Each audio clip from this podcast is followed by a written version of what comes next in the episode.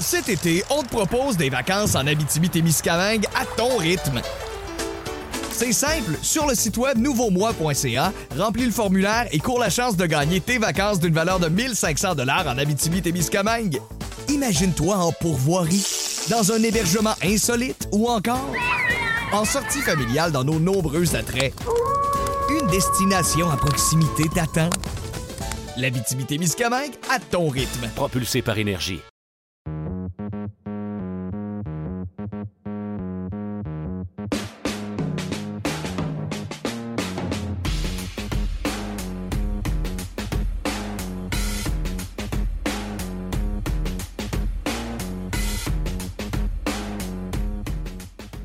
Bienvenue au podcast Sac du Car. Mon nom est Didier Méjus et cette semaine, je suis accompagné par l'ancien receveur des Alouettes de Montréal, Danny Derivo. On va bien sûr faire un retour sur finalement, on a assisté au premier match de la saison des Alouettes. Ça a été une belle victoire par la marque de 30 à 13 à Edmonton contre les Elks. On va faire le tour des autres rencontres qui étaient présentées du côté de la Ligue canadienne de football lors de la deuxième semaine d'activité. Ensuite de ça, ben, on va discuter des actualités euh, du côté de la NFL. On sait que les matchs préparatoires ont commencé. Il y a de jeunes carrières recrues comme Justin Fields qui ont fait leur euh, début. Euh, Fields a bien fait. On va avoir le temps d'en parler en compagnie de Danny. Ben, bien sûr, Danny, on va commencer avec cette victoire, comme je le disais, des Alouettes à Edmonton. ça a été une performance surprenante, pas parce que les Alouettes ont gagné, mais la façon dont ils ont défait Edmonton on a dominé au niveau des trois facettes de jeu. Quelle est la première chose euh, que tu as retenue de cette performance de la part des hommes de Carrie Jones? Bien, comme tu disais, euh, Didier, c'est une domination. Moi, je me rappelle que ce que c'était comme, euh, comme quand j'étais joueur de prendre l'avion, aller à Edmonton, le décalage horaire, jouer dans cet environnement-là, puis de performer. c'était difficile, c'était pas facile. Donc, de voir les Alouettes prendre l'avion, se rendre à Edmonton, et jouer de la sorte, les trois phases, presque un sans faute, un, sans faute malgré peut-être un lent départ de match. Là, euh, J'étais très impressionné c'est très encourageant. Oui, non, vraiment. Bon, mis à part au début, la défense, James Wilder a amassé des verges au sol, mais après ça, euh, ça s'est resserré. On va commencer par l'attaque, euh, la performance de l'attaque, en particulier la ligne offensive. Tu sais, on, on, en parlait lors des entraînements, lorsqu'on assistait aux entraînements ensemble. la ligne à attaque représentait un point d'interrogation. Euh, oui, on avait des joueurs vétérans, mais on avait des joueurs qui jouaient à des nouvelles positions. Le bloqueur à droite, Landon Rice, la première fois qu'il est partant. Euh, c'est un joueur d'expérience, mais il a toujours été un joueur réserviste. Cette ligne à l'attaque-là, elle a bien fait. Euh, Vernon Adams a été victime seulement d'un sac et William Sabak a amassé 112 verges au sol en raison justement des blocs du 5 partant. Qu'est-ce que tu as pensé de la performance de l'attaque, mais en particulier celle de la ligne à l'attaque? Ben, c'était impressionnant, comme tu disais, en cas d'entraînement, c'est très difficile de déterminer à quel point la ligne offensive va être efficace. On joue souvent sans épaulettes. On voit euh, les, corridors par les joueurs de ligne défensive. Est-ce que c'est un sac du corps? Est-ce que c'est pas un sac du corps? Surtout sans match hors concours. Donc, c'est très difficile de déterminer à quel point cette ligne offensive-là allait être efficace. Puis, sont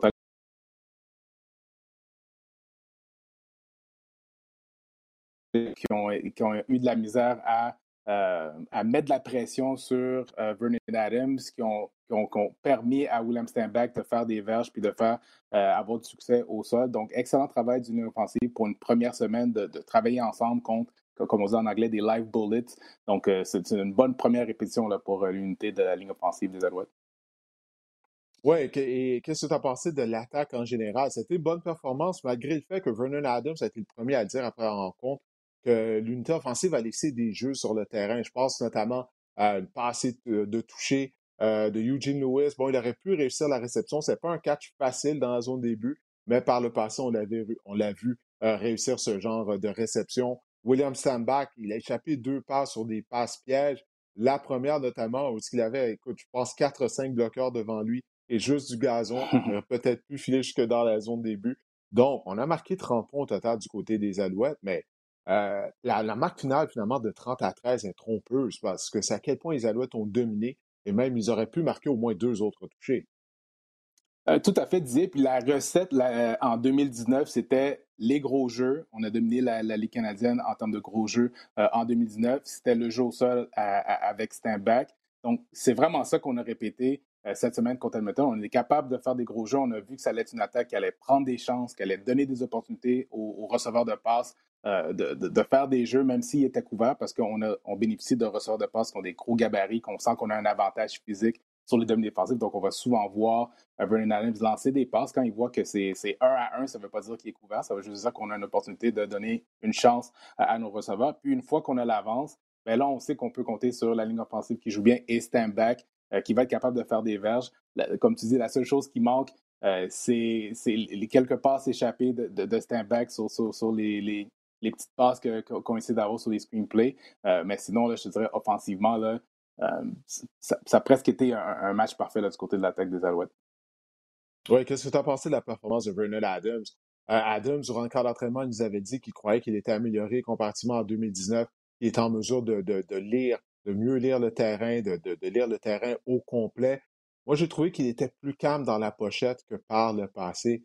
Euh, qu'est-ce que tu as pensé de sa performance? Ben, il avait l'air d'être en contrôle, tu, le vois, puis il semble avoir un peu des coutumes qu'il a développées, je pense, au, fil du temps ou d'expérience, c'est comment calmer, comment euh, euh focuser son esprit au début de chaque série offensive. Et puis, tu vois sur le terrain, il a l'air d'être en contrôle de ses moyens, il n'a jamais l'air d'être en, panique.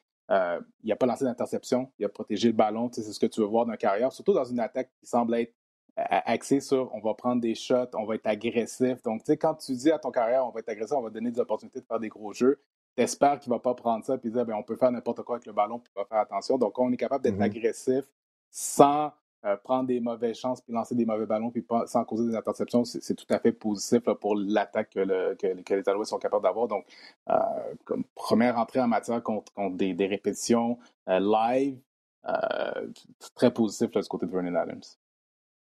Oui, écoute, absolument. Il y a ressort de passe Jake Winicky qui a marqué un toucher spectaculaire à la suite d'une très belle réception Winnicky qui a été un des meilleurs receveurs des Alouettes euh, lors du camp d'entraînement.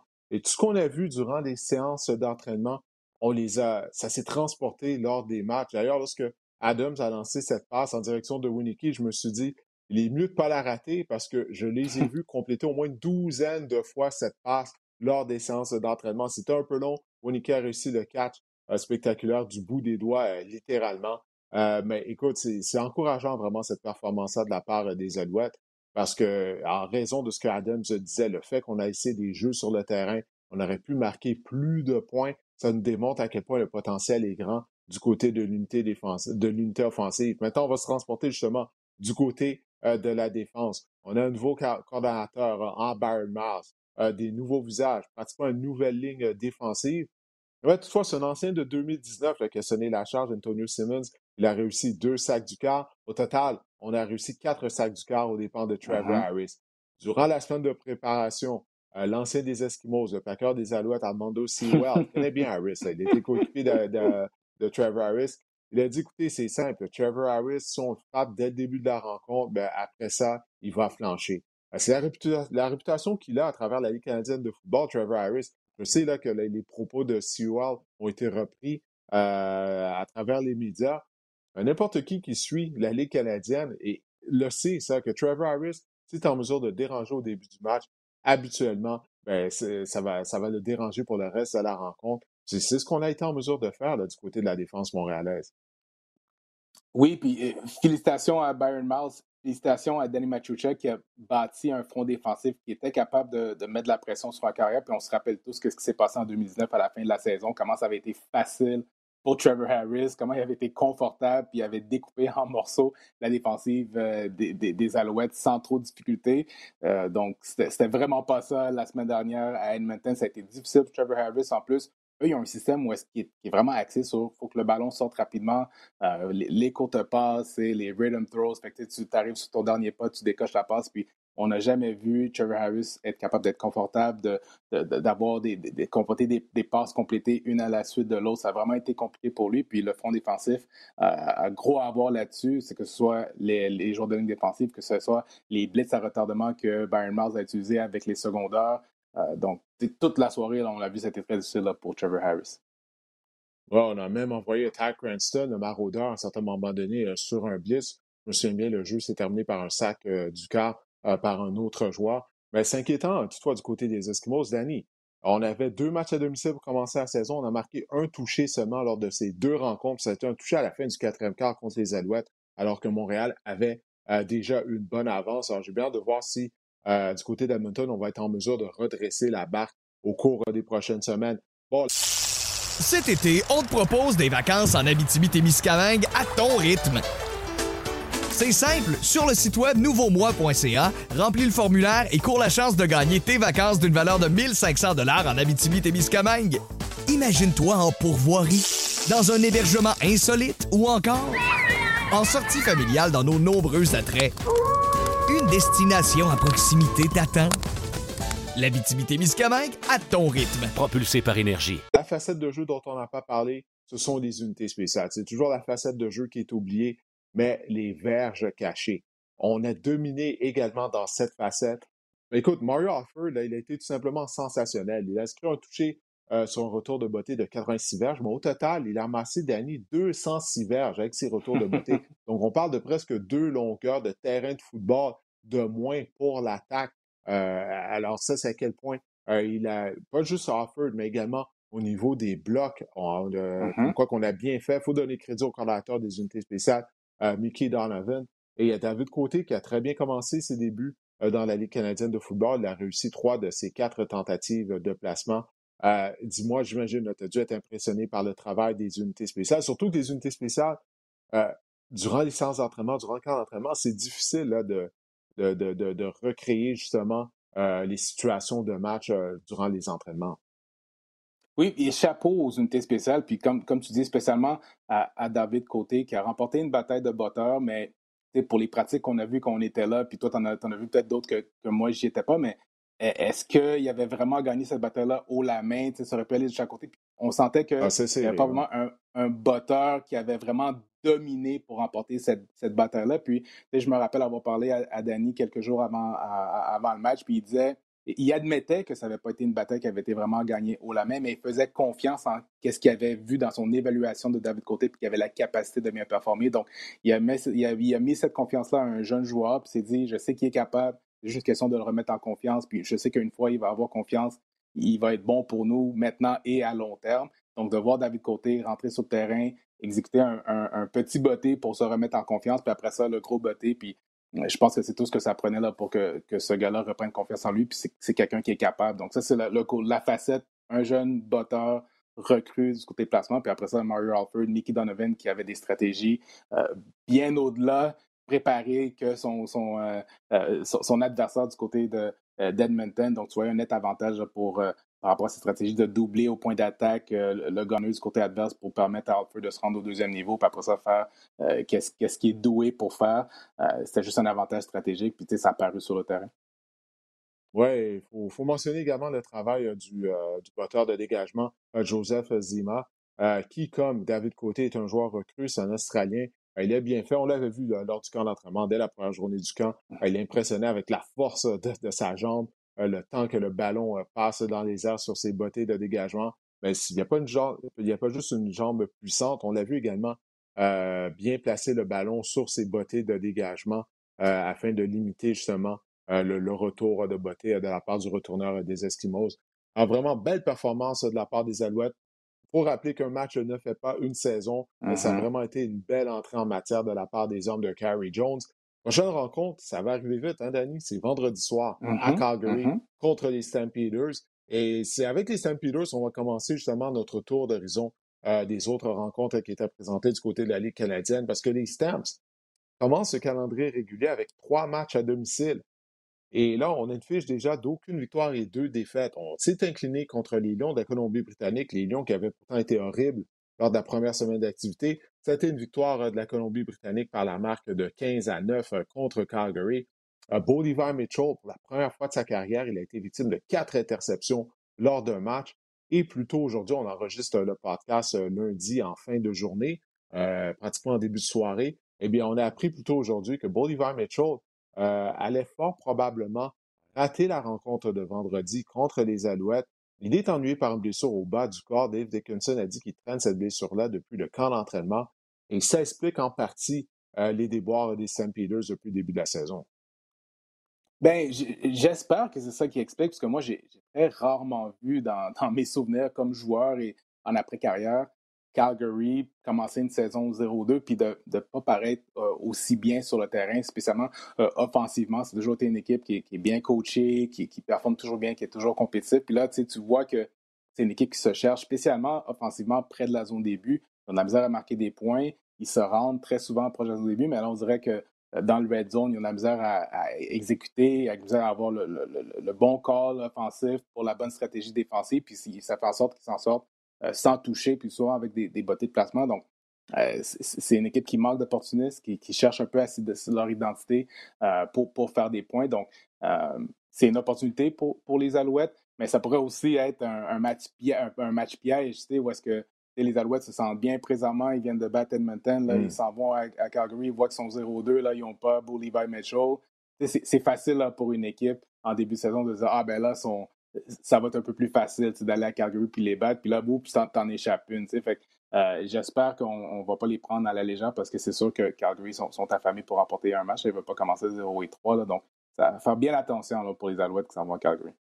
Ouais, je ne sais pas qu'est-ce que si tu peux répéter qu'est-ce que tu as dit, parce qu'on t'a perdu euh, pendant quelques secondes. Qu'est-ce que tu as dit avant euh, de, de, ah, faire quand tu te mettais à dire qu'il faut faire attention justement aux Stampeders, euh, malgré ben, le fait qu'il semble que Bolivar pourrait rater la rencontre.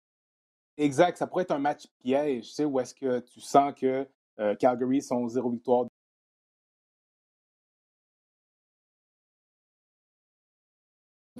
Calgary, puis de penser que ça va être facile parce qu'on n'a pas Bolivar Mitchell, ça pourrait être un piège. Que j'espère vraiment que Montréal va, se concentrer sur le fait de, continuer et de progresser qu'est-ce qu'ils ont fait à Edmonton la semaine dernière, de ne pas prendre pour acquis qu'on va juste se pointer à Calgary parce qu'ils n'ont pas euh, Bolivar Mitchell. Euh, ça va être un match facile parce que je suis sûr que Calgary ne veut pas commencer la saison 0 et 3, euh, spécialement avec trois matchs à domicile.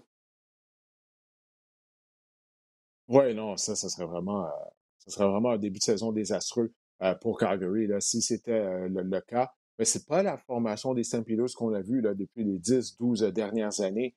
On n'a pas autant de talent, euh, notamment à la position de receveur de passe. On a perdu plusieurs joueurs via le marché des joueurs autonomes.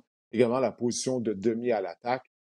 Alors, ça, ça, va être, il sera important de, surveiller ça. du côté des St. Peters, il semble que ce sera Michael O'Connell qui va obtenir le départ si euh, Bolivar Mitchell n'est pas en mesure de jouer comme l'a rapporté euh, TSN. Alors, on a quelques problèmes techniques pendant qu'on les règle du côté de Danny, mais je continue le tour d'horizon de cette rencontre entre les Lions et les Stampeders. Euh, Mike Riley qui a amassé 342 verges par la passe dans la victoire des Lions. cette fois, les traitements à son coude ont fonctionné lors de la première semaine d'activité. il n'avait pas obtenu le départ, il était blessé à un coude. on disait qu'on lui avait administré des traitements, que ça n'avait pas marché. Eh bien là, Riley était là, 342 verges par la passe. Mais je crois, Danny, euh, maintenant que tu es de retour avec nous, euh, Riley, il va falloir l'évaluer de semaine en semaine. Ça a bien été cette semaine, ça a été désastreux lors de la première semaine d'activité. Euh, on a juste joué deux matchs et puis il est déjà blessé un coude. Moi, j'ai bien hâte de voir s'il sera en mesure de continuer de jouer et si éventuellement il ne, devra pas rater des rencontres. Mais ça reste à voir. Puis comme on peut voir, quand il est en santé et il performe bien, c'est tout à fait une autre équipe du côté euh, de, BC, même si ça ne se transforme pas toujours en points marqués sur le terrain, mais en termes d'efficacité, d'avancer le ballon, d'exécuter des belles passes. Tu voyais qu'il était en santé, on voyait qu'il lançait des spirales. On voyait qu'il faisait des jeux, il était en, synchronisme par rapport à ce qu'il lançait comparé à la première semaine, puis les canards qu'il lançait, puis les receveurs qu'il sauvait. Pour... Ben oui, c'est les receveurs qu'il sauvait pour, en faisant des attrapés euh, spectaculaires. Donc, euh, ça reste à suivre. Il n'est euh, pas vraiment jeune. C'est un carrière qui est vieillissant. Euh, un moment 36 ans maintenant. Les, ben, un moment donné, les, coups vont rentrer dans le corps, puis il va se faire taper dessus. Puis est-ce qu'il va être capable de maintenir cette cadence-là, puis de, rester en santé tout au long de la saison? tu as raison de, dire, est-ce qu'il est va être capable de faire ça? Oui, mais ben, au moins, on a décroché une victoire. On a maintenant un dossier de une victoire et une défaite du côté des Lions de la Colombie-Britannique. Là, les Argonauts de Toronto qui, eux, croisaient le avec les Blue Bombers de Winnipeg. Ah, les Bombers ont gagné par la marque de 20 à 7. Et ça, c'est un exemple. Tout à l'heure, lorsque je disais qu'un match ne fait pas une saison, souviens-toi, lors de la première semaine d'activité, les Argonauts sont allés à Calgary, ils ont défait les Stampeders. On disait, wow, faut surveiller les Argos. Ils ont une déformation, c'est pas l'équipe la plus talentueuse du côté de la section Est. Une semaine plus tard, ça a tout pris pour qu'on inscrive un touché du côté des Argonauts. C'est pas juste ça, on se retrouve déjà avec une controverse à la position de carrière. mais Cloud Bethel Thompson, qui avait bien joué lors de la première semaine d'activité, ça n'a vraiment pas bien été, mais c'est l'attaque en général qui ne fonctionnait pas. Il a été remplacé par Nick Arbuckle. Arbuckle, bon, ça n'a pas vraiment mieux été. On va voir qui sera le carrière partant à, Toronto pour la, semaine qui s'en vient pour leur prochaine rencontre à tout le monde. Dis-moi, qu'est-ce que tu as retenu de cette rencontre, de ce duel entre les Argos et les Bombers? Ben, moi, qu'est-ce que je remarque, c'est que la défensive de Winnipeg, c'est une défensive qui va être très difficile. Je pense que tout commence à Winnipeg par la défensive. Je, sais, je pensais que l'offensive peut-être était un peu. après la première semaine, tu disais, ben, est-ce qu'ils ont eu des meilleures attaques de la Ligue? Euh, quand tu les vois jouer contre Toronto, là, tu, te demandes est-ce qu'ils sont aussi forts, sont-ils explosifs? Euh, qu'on les a vus être la, première semaine? Peut-être que non, malgré le fait que la défensive de Toronto, c'est une, défensive qui est très respectable et qui peut, puis qui n'a pas être gênée contre n'importe quelle autre défensive du circuit. Euh, mais vraiment, ça commence avec la, défensive de Winnipeg. Ils sont en, pleine santé. Quand ils, jouent comme ils jouent avec Jefferson, Jeff Coate, Big Hill, il met de la pression, il crée des revirements, sont, sont tannants à jouer. Donc, oui, euh, Thompson a très mal joué. Arbuckle est rentré. Je pense que ça n'aurait pas été beaucoup plus facile pour lui parce que ça reste que c'était contre Winnipeg. Puis je pense que on, va sûrement réaliser que c'est difficile pour plusieurs carrières de la Ligue de jouer contre la défensive de Winnipeg. Oui, on parle beaucoup des carrières, mais il y a eu plusieurs erreurs non provoquées, euh, des pénalités avant la mise en jeu du ballon, donc des erreurs mentales, des revirements. Ah, donc, ça a vraiment été une déconfiture au complet du côté de l'attaque des Argos. Mais comme tu dis, on affrontait l'excellent front défensif euh, des Blue Bombers de Winnipeg. J'ai bien hâte de voir la suite des choses euh, du côté des Argos. Euh, pour ce qui est de Zach Collaros, sa carrière partant des Bombers, 292 verges par la passe, de passe de toucher, une interception. Mais Collaros, ça met tant de fiches de 6 victoires et aucune défaite.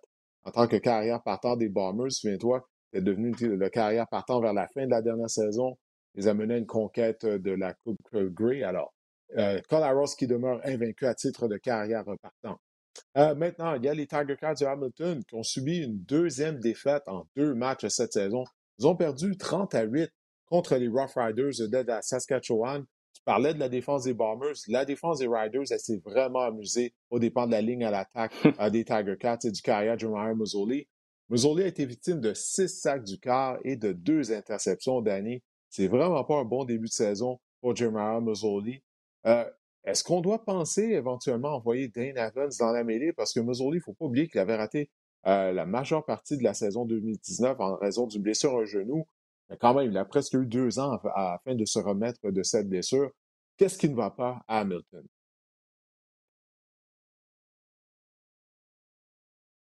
Alors, on a perdu euh, Danny. On va voir si on, va être en mesure. Ouais, Danny, si tu veux recommencer, excuse-moi, on t'a perdu pendant quelques oui, secondes. Oui, oui, sans problème. Non, je pense qu'on n'a pas le choix de considérer de mettre Dean Evans dans, la mêlée après ce qu'on a vu de Mazzoli après deux matchs. sais, contrairement au problème de Calgary, qui est un problème qui semble être isolé vers le red zone puis proche de la zone, mais à Hamilton, on n'est même pas capable de se rendre proche de la zone payante pour se donner. On a vraiment de misère à faire avancer le ballon, à avoir des premiers essais. Et puis, Mazzoli ne joue pas très bien. Puis Banks, euh, ben, je ne sais pas c'est qui qui est sur le terrain qui porte son chandail, mais il n'est pas à l'image du joueur qu'on a connu en 2019 dans les dernières années. Il échappe des passes, il fait mal à son équipe, il, il il crée des revirements. Et ça, c'est pas la faute de Mazzoli. Ça, c'est vraiment ton meilleur joueur, la personne qui est supposée ta bougie d'allumage. Si lui ne performe pas avec les opportunités qu'on lui donne, ça va être très difficile pour l'attaque de, Hamilton. Mais je pense que même si ce n'est pas toute la faute de Mazzoli, je pense que du côté d'Hamilton, on doit considérer euh, de faire un changement, puis peut-être que ça peut créer juste un, changement de, mindset pour l'unité offensive qui peut peut-être créer quelque chose. Mais je, je regardais ça après deux semaines d'activité, une équipe qui est 0-2. La saison va être beaucoup plus courte qu'elle a été dans, dans, le passé. Donc, tu perds tes deux premiers matchs, juste 14 matchs une victoire, deux défaites. 14 matchs, là, ça va arriver vite. Là, puis quand tu ne mets pas des victoires en banque, c'est peut-être un, un lent début de, de saison va peut-être plus affecté que dans le passé quand on va arriver vers la fin de la saison. Donc, euh, de commencer 0-2, ça, peut être beaucoup plus dommageable que ça a été dans le passé. Oui, en tout cas, ça, on va voir ce qui va arriver du côté de la section S. Heureusement, bon, les Alouettes ont joué seulement un match, heureusement pour les Tiger Cats. On va voir, mais euh, Toronto, comme on vient d'en discuter, ça va pas très bien. Ottawa avait congé euh, cette semaine. Donc, il est encore tôt, mais comme tu dis, cette séquence de deux défaites-là peut pas devenir une séquence de trois ou quatre défaites. Puis on va se creuser un trou.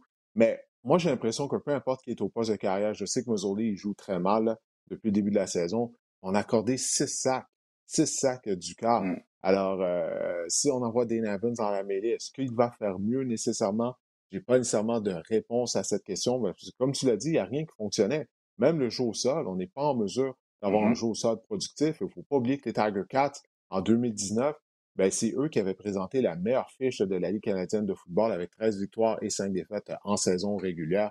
Pour l'instant, clairement, les Tiger Cats de 2021 jusqu'à présent euh, ne ressemblent en rien à la formation de 2019. Du côté des Riders, Cody Fajardo, encore une fois, pour un deuxième match de suite, il a été responsable de trois touchés. Euh, Fajardo, tout comme euh, Vernon Adams à Montréal, j'avais hâte de voir ce qu'il allait faire lors de sa deuxième année à titre de carrière partant. Jusqu'à présent, ça va très bien pour lui. Ben, c'est un carrière qui joue euh, en pleine confiance de, ses moyens. Tu vois, il est confortable dans le système. il, voit le jeu très bien. Il est capable de trouver les, receveurs qui sont à, découvert. Puis quand ils sont pas couverts, ben, il est capable de faire des jeux avec ses jambes. Donc, c'est un, carrière que quand tu es un coordinateur offensif, tu, tu sais qu'il va te faire bien paraître, il va toujours te mettre dans les bonnes positions, il va pas te faire mal. Euh, puis ça paraît quand tu vois l'unité offensive de Saskatchewan jouer sur le terrain. Alors, ça va se poursuivre du côté de Fajardo et euh, des Riders, pour qui là, c'est la Coupe Grey ou rien euh, du côté de Saskatchewan. On se souviendra que les Riders avaient terminé au premier rang dans l'Ouest de la saison régulière en 2019. Ça fait surprendre par les éventuels champions de la Coupe Grey, les, Blue Bombers, euh, match éliminatoire à domicile en plus, en plus de ça. Alors, on espère qu'on sera en mesure d'aller jusqu'au bout euh, du côté des Riders. On va se transporter du côté de la NFL, euh, puisqu'il y avait plusieurs matchs préparatoires au cours du week-end. malheureusement, j'avais l'intention d'en regarder plus, mais c'était pas facile étant donné bon, j'étais à Calgary pour les matchs des Alouettes. Mon vol a été retardé lorsque je suis revenu à Montréal. Finalement, je suis arrivé en fin de soirée, dimanche soir, puis là, je, vais aller à l'entraînement des Alouettes aujourd'hui, donc pas beaucoup de temps justement pour euh, regarder, euh, faire le tour des matchs préparatoires, Danny. Euh, mais quand même, écoute, il y, a... Cet été, on te propose des vacances en Abitibi-Témiscamingue à ton rythme. C'est simple, sur le site web nouveaumois.ca, remplis le formulaire et cours la chance de gagner tes vacances d'une valeur de 1500 dollars en Abitibi-Témiscamingue. Imagine-toi en pourvoirie dans un hébergement insolite ou encore en sortie familiale dans nos nombreux attraits. Une destination à proximité t'attend. La Miscamingue à ton rythme. Propulsé par énergie. Des actualités, bien sûr. On va commencer avec les Colts d'Indianapolis. Les Colts, on dirait que ça fait un mois qu'on en parle euh, depuis la blessure à un pied de Carson Wentz. Euh, mais bonne nouvelle, la semaine dernière, on a appris que Carson Wentz euh, pourrait prendre part au tout premier match de la saison régulière. Parce que lorsqu'il s'était blessé, on avait parlé d'une absence de 5 à 12 semaines. Donc, c'était très, très vaste euh, comme période de convalescence potentiellement, mais là, il semblerait que ça serait le meilleur euh, scénario possible. Alors, euh, ça reste à voir, mais malgré le fait que Wentz n'était pas là, ben, les Colts se sont bien débrouillés en attaque lors du match préparatoire. Tout à fait. Puis quand on pense à comment les Colts sont bâtis, c'est une équipe qui est bien bâtie avec le jeu au sol, c'est une équipe qui est bien bâtie euh, avec la défensive. Donc, est-ce que le, succès du quart arrière est primordial à leur succès à court terme? Probablement pas. C'est une équipe qui est capable d'être bonne. Est-ce qu'ils peuvent remporter un championnat sans les succès d'un carrière? Je ne crois pas. Donc, je pense que c'est là que euh, la valeur ajoutée d'un Wentz qui vient, qui est en santé, qui performe bien, euh, peut leur amener peut-être à la prochaine étape d'être de, des personnes qu'on croit sérieusement qui peuvent remporter un Super Bowl. Donc, en son absence, c'est de voir les Eason, les Ellinger euh, bien jouer, être responsable du ballon, exécuter l'attaque, prendre des bonnes décisions, c'est encourageant, ça leur permet de gagner de la confiance, d'avoir des répétitions si jamais quelque chose arrivait à Wentz, que ce soit en début de saison ou en milieu de saison. Donc, c'est une bonne situation, mais ça reste que les Colts, c'est une bonne équipe qui est bien bâtie. Donc, je pense que ça leur permet de, jouer un peu de patience avec Wentz et de s'assurer que Wentz, quand il va revenir, il est en bonne santé puis il est capable de, venir pour faire le, long run jusqu'à la fin de la saison. Oui, si le jour ça, les Jonathan Taylor veulent être productifs, il va falloir également que Quinton Nelson revienne au jeu parce que lui, là, il s'est blessé en même temps que Carson Wentz ou le lendemain, exactement la même blessure, donc la même période de convalescence entre 5 et 12 semaines. Donc, on verra si Nelson sera en mesure, euh, lui aussi, d'effectuer un retour au jeu lors de la première semaine d'activité, parce qu'il a un rouage important de l'attaque au sol à des côtes mm-hmm. de Napolis. Tu sais, on le voit euh, à chaque fois qu'il décroche, euh, il est comme un rouleau compresseur. créer des brèches pour Jonathan Taylor, pour les autres demi à l'attaque du côté de l'attaque des Colts. Maintenant, on va aller à Dallas, où le carrière étoile des Cowboys de Dak Prescott, ça fait longtemps qu'il ne s'entraîne pas depuis la première semaine du camp d'entraînement. Il ne s'entraîne pas en raison d'une blessure à l'épaule. C'est ton club, les Cowboys, en plus, Danny. Alors, dis-moi, tu es inquiété par la blessure à Dak? il a passé d'autres examens vers la fin de la semaine dernière et les résultats des, examens, il semblerait, démontrent que sa guérison va bien. Quand est-ce qu'il va, il va être de retour au jeu? Est-ce qu'on va le voir sur le terrain d'ici la fin des matchs préparatoires? C'est ton club, Danny. Vas-y, parle-nous. Honnêtement, le, fan des, Cowboys en moi est un petit peu inquiet. Euh, des fois, je me demande, est-ce qu'on sait vraiment l'ampleur de tout ce qui est reporté par rapport à l'état de santé de Dak Prescott? Puis c'est sûr que tu retiens ton, ton souffle parce qu'après, qu'est-ce qu'on a vécu l'année dernière euh, on ne veut pas revoir euh, Cooper Rush, euh, Gary Gilbert, Ben DiNucci à la position de carrière. On a vu qu'est-ce qu'on est capable d'être avec ces carrières-là. ça nous prend un Dak Prescott en santé. Ah, exactement. Donc, pour moi, là, Dak Prescott n'embarque pas sur le terrain jusqu'au premier match de la saison. Je m'en fous des matchs en concours. Il peut prendre des répétitions en pratique. Il faut qu'il soit en santé. Euh, il faut qu'il joue les matchs qui comptent. Ça ne vaut pas le risque de le remettre en forme. On, on a donné un contrat pas parce que eh, pour qu'est-ce qu'il a de faire en match au concours, c'est qu'est-ce qu'il nous a montré qu'il était capable de faire dans les matchs. Donc, j'ai plus besoin de le voir dans les matchs au concours. Moi, je veux qu'il soit en santé, prêt à jouer le premier match de la saison. écoute, on va continuer de suivre ça. C'est depuis le début du camp d'entraînement, on suit l'état de santé de Dak. Alors, on va voir. Parce que là, la semaine dernière, il était sur le terrain d'entraînement, mais il lançait pas un vrai ballon de football. Il lançait un plus petit ballon. On y va mm-hmm. graduellement. Éventuellement, est-ce qu'il va lancer un vrai ballon cette semaine? Ça reste à voir. Euh, mais on garde un œil euh, là-dessus. Oh, il y a des jeunes carrières qui faisaient leur début au cours du week-end. Euh, des carrières qui ont été sélectionnées lors de la première ronde du dernier repêchage. Justin Fields, des Bears de Chicago, l'ancien carrière étoile des Buckeyes Ohio State, a démontré des bonnes choses. Il a eu un lent début, mais ensuite de ça, on a vu la force de son bras, la précision qu'il nous a démontré à Ohio State et également c'est un joueur qui est explosif avec ses jambes. Il a notamment inscrit un, touché au sol. Euh, Danny, je peux pas croire. Là. Puis je sais, regarde, c'est juste un match préparatoire. OK, faut pas partir encore. On va voir qu'est-ce qu'il va faire lors de la deuxième semaine d'activité.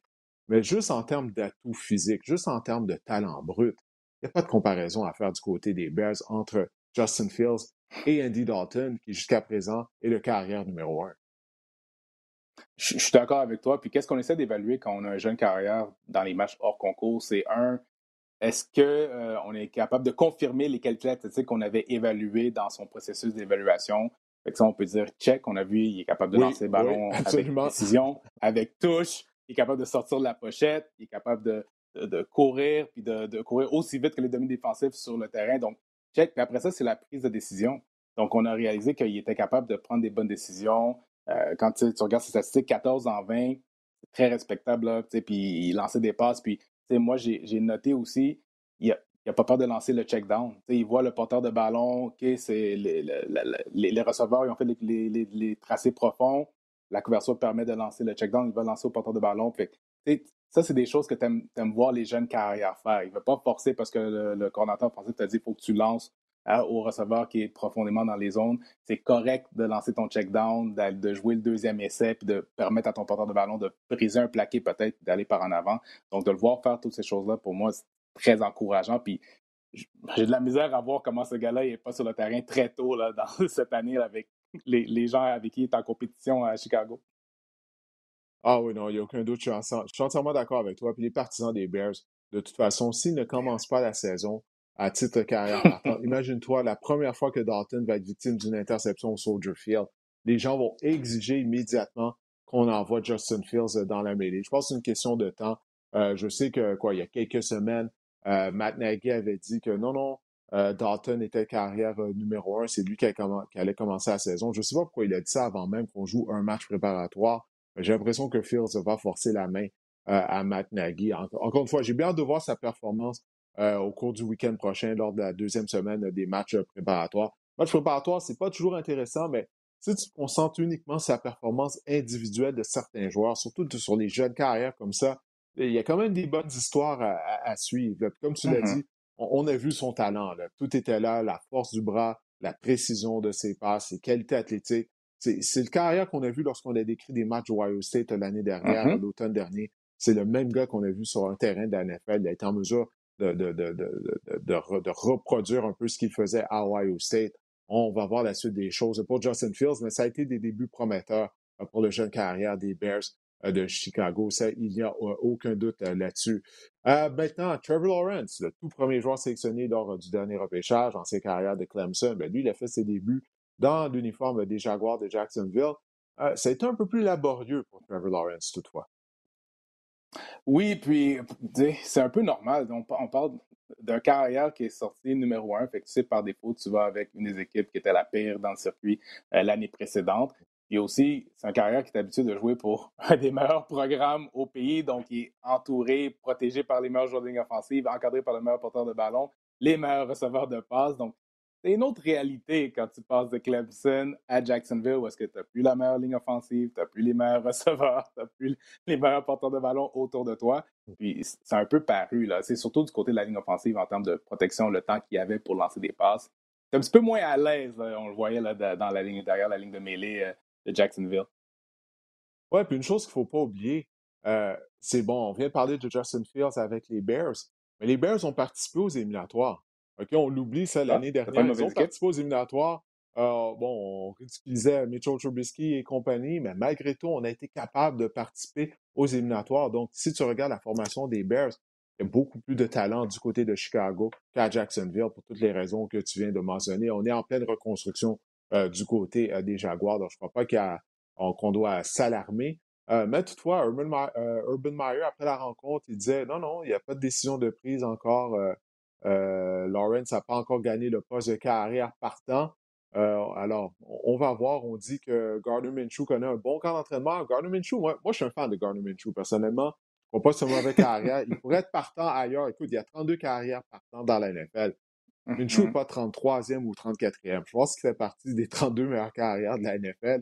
Éventuellement, il va être en mesure de se décrocher un job de partant. Je dis pas qu'il va mener une équipe à la conquête du Super Bowl, rien de ça, mais il est capable d'être adéquat comme carrière partant. Alors, il semblerait qu'il connaît un bon camp d'entraînement, lui qui en est à sa troisième saison. Alors, euh, on va voir maintenant. Moi, je suis pas mal certain que Trevor Lawrence devrait commencer la saison en titre de carrière euh, numéro un des Jaguars. Mais on, va voir, il y a toujours des choses bizarres euh, qui peuvent arriver. Bon, ben écoute, Danny, on a fait le tour. Je te remercie de ton passage au podcast Le, le- Sac du Cœur. Je sais que tu es euh, très occupé. La semaine va se dérouler vite. hein. Comme je disais, les Alouettes qui sont Ah, en sais, action vendredi en fin de soirée à Calgary. Euh, ça commence. Euh, dans quelques semaines, la saison de la NFL aussi va commencer, donc on ne va pas chômer. De toute façon, écoute, on, on est, on est frais et dispo. Il n'y a, a pas eu de football Ligue Mhm. canadienne l'année dernière. Alors, euh, autant de football qu'on peut, on peut dé- décortiquer, analyser, euh, ben, c'est c'est tant mieux de plus euh, qu'il y en a. Bon, ben, écoutez, pour les gens qui nous ont regardés euh, sur YouTube ou sur la zone euh, vidéo, ou pour ceux qui ont téléchargé cet épisode du podcast euh, Le Sac du Car, je vous remercie énormément et on se reparle la semaine prochaine.